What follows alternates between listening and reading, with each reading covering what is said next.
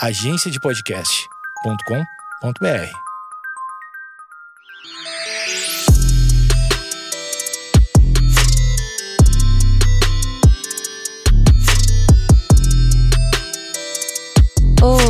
está começando mais um Vaginaria Podcast. Aqui você encontra conteúdo para libertar, acolher e divertir mulheres. Eu sou feminista, sigo sozinha, sigo na quarentena e vamos com mais um episódio com uma reflexão que eu trouxe em texto para vocês. Esse é daqueles textos que vem muito mais do meu coração do que de qualquer teoria que eu tenha estudado.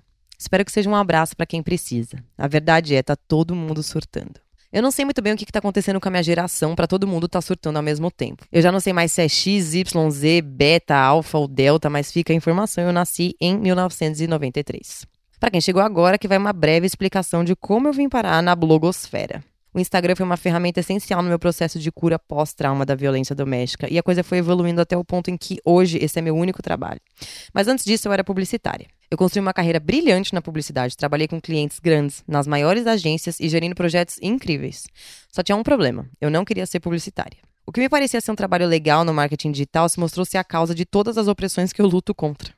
Não sei se enfio meu currículo num cu ou se eu reciclo o papel que eu gastei para imprimir ele tantas vezes e sigo em frente. A única certeza que eu tenho há anos é a de que eu nunca mais quero voltar a trabalhar com isso. Eu fui educada para ser gado. Até os 23 anos eu era uma analfabeta política, ainda que fosse muito convicta dos meus posicionamentos ideológicos. O feminismo nunca foi novidade para mim, a teoria feminista foi. Todo despertar é um soco no estômago. À medida em que eu fui desenvolvendo os meus conhecimentos e ampliando minhas áreas de debate, eu fui perdendo a fé em tudo que eu conhecia até então. É todo de um misto de satisfação por deixar de ser gado com a carga mental que acompanha a consciência política. Eu tenho certeza de que você me entende. Acho que em 2018, quem ainda não tinha despertado foi obrigado pela necessidade urgente de se posicionar contra o fascismo neoliberal que de repente engoliu as nossas vidas como um vórtex, um buraco negro. Isso foi ótimo para quem trabalha com causas sociais como eu, mas do nada, aquela vida militante que a gente levava virou uma luta diária para explicar o óbvio e combater absurdos até então inimagináveis. Eu converso bastante sobre isso com as minhas amigas e eu posso afirmar que nenhuma está genuinamente feliz. Tudo ronda em torno do aspecto que controla todo o resto em nossas vidas, o trabalho. Nós não topamos mais fazer coisas sem sentido, sem propósito ou que não nos deem orgulho. Mas como é que se faz qualquer coisa ética no mundo capitalista? Não dá. Publicitárias, advogadas, modelos, vendedoras, estilistas, músicas, artistas, empreendedoras, todas estamos surtando. Haja terapia. É evidente que para quem trabalha com a internet, principalmente para quem trabalha com movimentos políticos na internet, a coisa está mais tensa. É todo dia um ataque de ignorância e intolerância novo para colocar na conta. Mas isso é um reflexo da nossa sociedade, é um reflexo do que pensam aquelas pessoas que sentam do nosso lado no busão. Dói, dói pra caralho. Estamos confusos com todas as campanhas publicitárias desconstruidonas que nos espancam com imagens na internet, na televisão, ao mesmo tempo que politicamente as coisas só pioram. É uma falsa esperança alimentada diariamente, seguida de socos e mais socos de realidade. Todos tentamos de alguma forma imprimir as nossas ideologias progressistas nas nossas atividades do cotidiano e de repente percebemos que não tem como. Não existe espaço para isso. Exploramos ao máximo a nossa capacidade criativa, tendo ideias de como aplicar as nossas crenças em projetos, trabalhos e ações. Mas no fim, somos soterrados pela avalanche de informações e cargas que a massa progressista carrega e permanecemos estáticos, porém muito mais exaustos. Eu vi um tweet agora há pouco que define o status mental sobre o qual eu estou falando.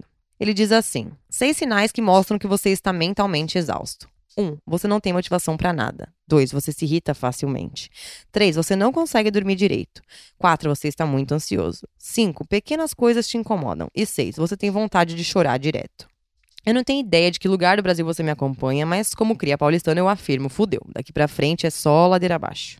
A gente recicla o lixo, para de comer carne, vai em manifestação, faz post informativo, acompanha as mídias alternativas e ainda assim permanecemos no mesmo lugar, pagando a conta daqueles que sequer sabem o que está acontecendo lá de cá. O que nos conforta sempre é saber que estamos do lado certo da história, que quando os livros forem escritos contando a conjuntura política atual, não vamos passar vergonha.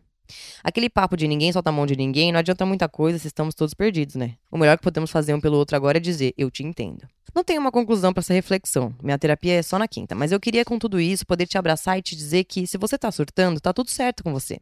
Continue firme. Eu preciso de você, daqui eu me esforço porque eu sei que precisa de mim também. E seguimos. Esse foi mais um episódio com uma reflexão de quarentena e espero vocês no próximo.